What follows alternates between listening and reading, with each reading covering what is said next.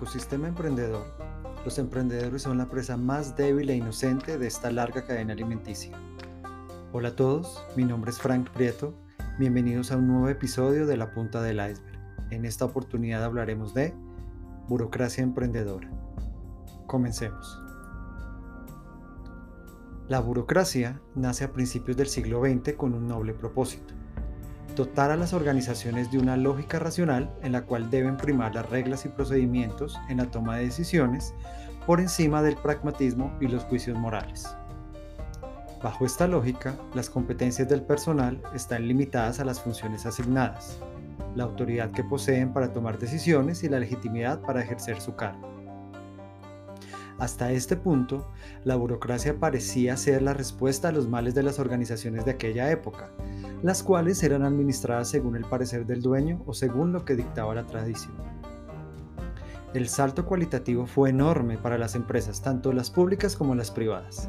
Sin embargo, ese ideal de máxima eficacia con el tiempo se transformó en ineficiencia, inoperancia e incompetencia. Por ello, cuando hablamos hoy día de burocracia lo asociamos inmediatamente a algo negativo. Y como el lenguaje es dinámico, usaré la palabra burocracia con su connotación actual para hacer una crítica al ecosistema emprendedor. Al hablar de ecosistema emprendedor, hago referencia a todos los agentes involucrados, es decir, los que promueven el emprendimiento, ministerios, entidades públicas, organizaciones privadas, universidades, gremios, ONGs y redes de emprendedores. También hablo de los que buscan obtener rentabilidad a través del apoyo a emprendimientos, como ángeles inversionistas, aceleradoras, incubadoras, bancas de inversión, bancos tradicionales. Y por supuesto, los emprendedores, las presas más débiles e inocentes en esta larga cadena alimenticia. Uno de los principios fundamentales de la burocracia emprendedora es que todos los que participen tengan una justificación para estar allí. He llegado a contar para un solo evento o programa de emprendimiento de dos días de duración hasta 60 empresas y entidades organizadoras del evento, entre las que podemos encontrar los iniciadores, los coorganizadores, los aliados sectoriales, los aliados regionales, las entidades gubernamentales nacionales, regionales y locales, embajadas, agencias de cooperación, centros de pensamiento, gremios de emprendedores, gremios empresariales, universidades, empresas privadas y la lista sigue. El problema no es que estos programas obtengan respaldo institucional. El problema radica en los, pobres resultados de estas iniciativas son más un evento social en el que todos quieren mostrar su apoyo al emprendimiento, más que una herramienta para ayudar efectivamente a los emprendedores. Algo así como una gala filantrópica en la que los asistentes visten sus trajes de diseñador y cenan banquetes extraordinarios para solucionar la hambruna. No sobra decir que los emprendedores también hacemos nuestra parte posando de exitosos CEOs, CTOs, CFOs, CMOs de los próximos unicornios, aunque la verdad sin clientes ni ventas, pero eso sí con lindas presentaciones corporativas. Cuando hay tantas personas intentando ayudar, resulta que todos se estorban mutuamente y nadie se hace responsable por los resultados. Cada quien hace su pequeña parte y espera que el siguiente en la línea de producción haga lo propio. Por otra parte, es agobiante ver la cantidad de programas, concursos, convocatorias, talleres, hackathons, webinars, seminarios, conferencias y demás eventos alrededor del emprendimiento. Un aparente paraíso para cualquier emprendedor sin dinero y sin suerte, es decir, sin contactos, para sacar adelante su proyecto. Al final, la mayoría de las expectativas no se cumplen, se promete mucho y se obtiene poco. El ecosistema emprendedor, como todo ecosistema que se ufane de serlo, debería actuar como un sistema, donde los elementos están interrelacionados, son interdependientes y en conjunto contribuyen al cumplimiento del propósito del mismo, es decir, garantizar su propia continuidad y evolución.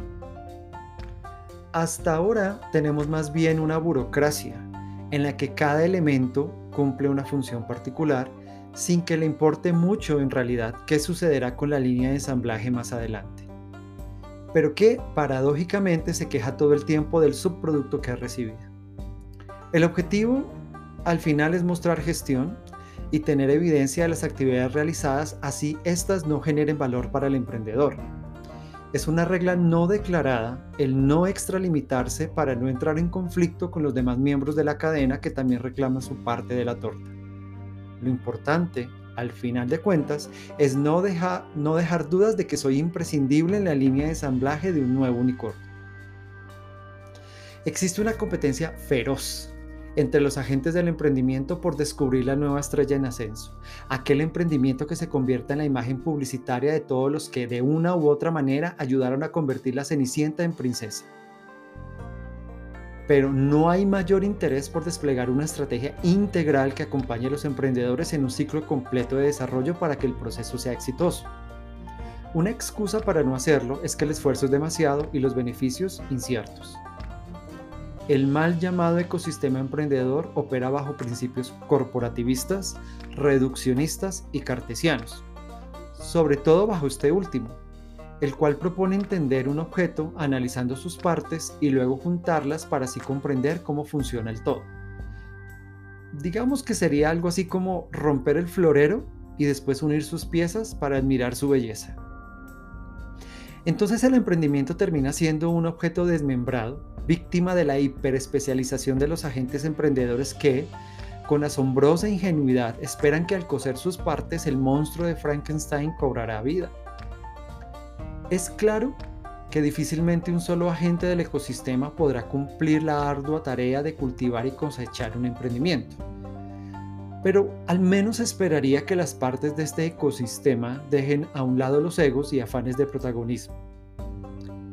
Más mutualismo, cooperativismo y asociatividad es lo que se necesita. Apoyar emprendimientos es un trabajo artesanal más que uno de producción en serie. Es de largo plazo, exige entender contextos, contingencias y fundamentos. Así como la calidad de los profesionales es el reflejo de la mediocridad del sistema educativo que tenemos, podríamos decir que tenemos emprendimientos que mueren jóvenes porque al ecosistema emprendedor no le interesa crear una clase emprendedora que se desarrolle y evolucione. Vemos más bien una competencia por ser el primero en enguacarse con la esmeralda que se oculta en medio de la morralla. La punta del iceberg ofrece asesorías a emprendimientos, pymes, grandes empresas y ONGs Damos acompañamiento para solucionar problemas estructurales que les impiden a las organizaciones lograr su propósito, crecer o adaptarse al mundo cambiante. ¿Cómo lo hacemos? A través de consultorías personalizadas, coaching y assessment, capacitaciones, conferencias y talleres. Actualmente contamos con cuatro líneas de desarrollo. Emprendimiento y modelos de negocio, estrategia corporativa y desarrollo organizacional, habilidades gerenciales y coaching, e innovación y transformación digital. Si desean saber más acerca de nosotros y de todo lo que hacemos, pueden visitar nuestra página web www.lapuntadeliceberg.co o seguirnos en redes sociales. Estamos en Facebook, Instagram, LinkedIn y YouTube. Muchas gracias por haber escuchado nuestro podcast y nos escuchamos en otro episodio de La Punta del Iceberg. Un abrazo a todos.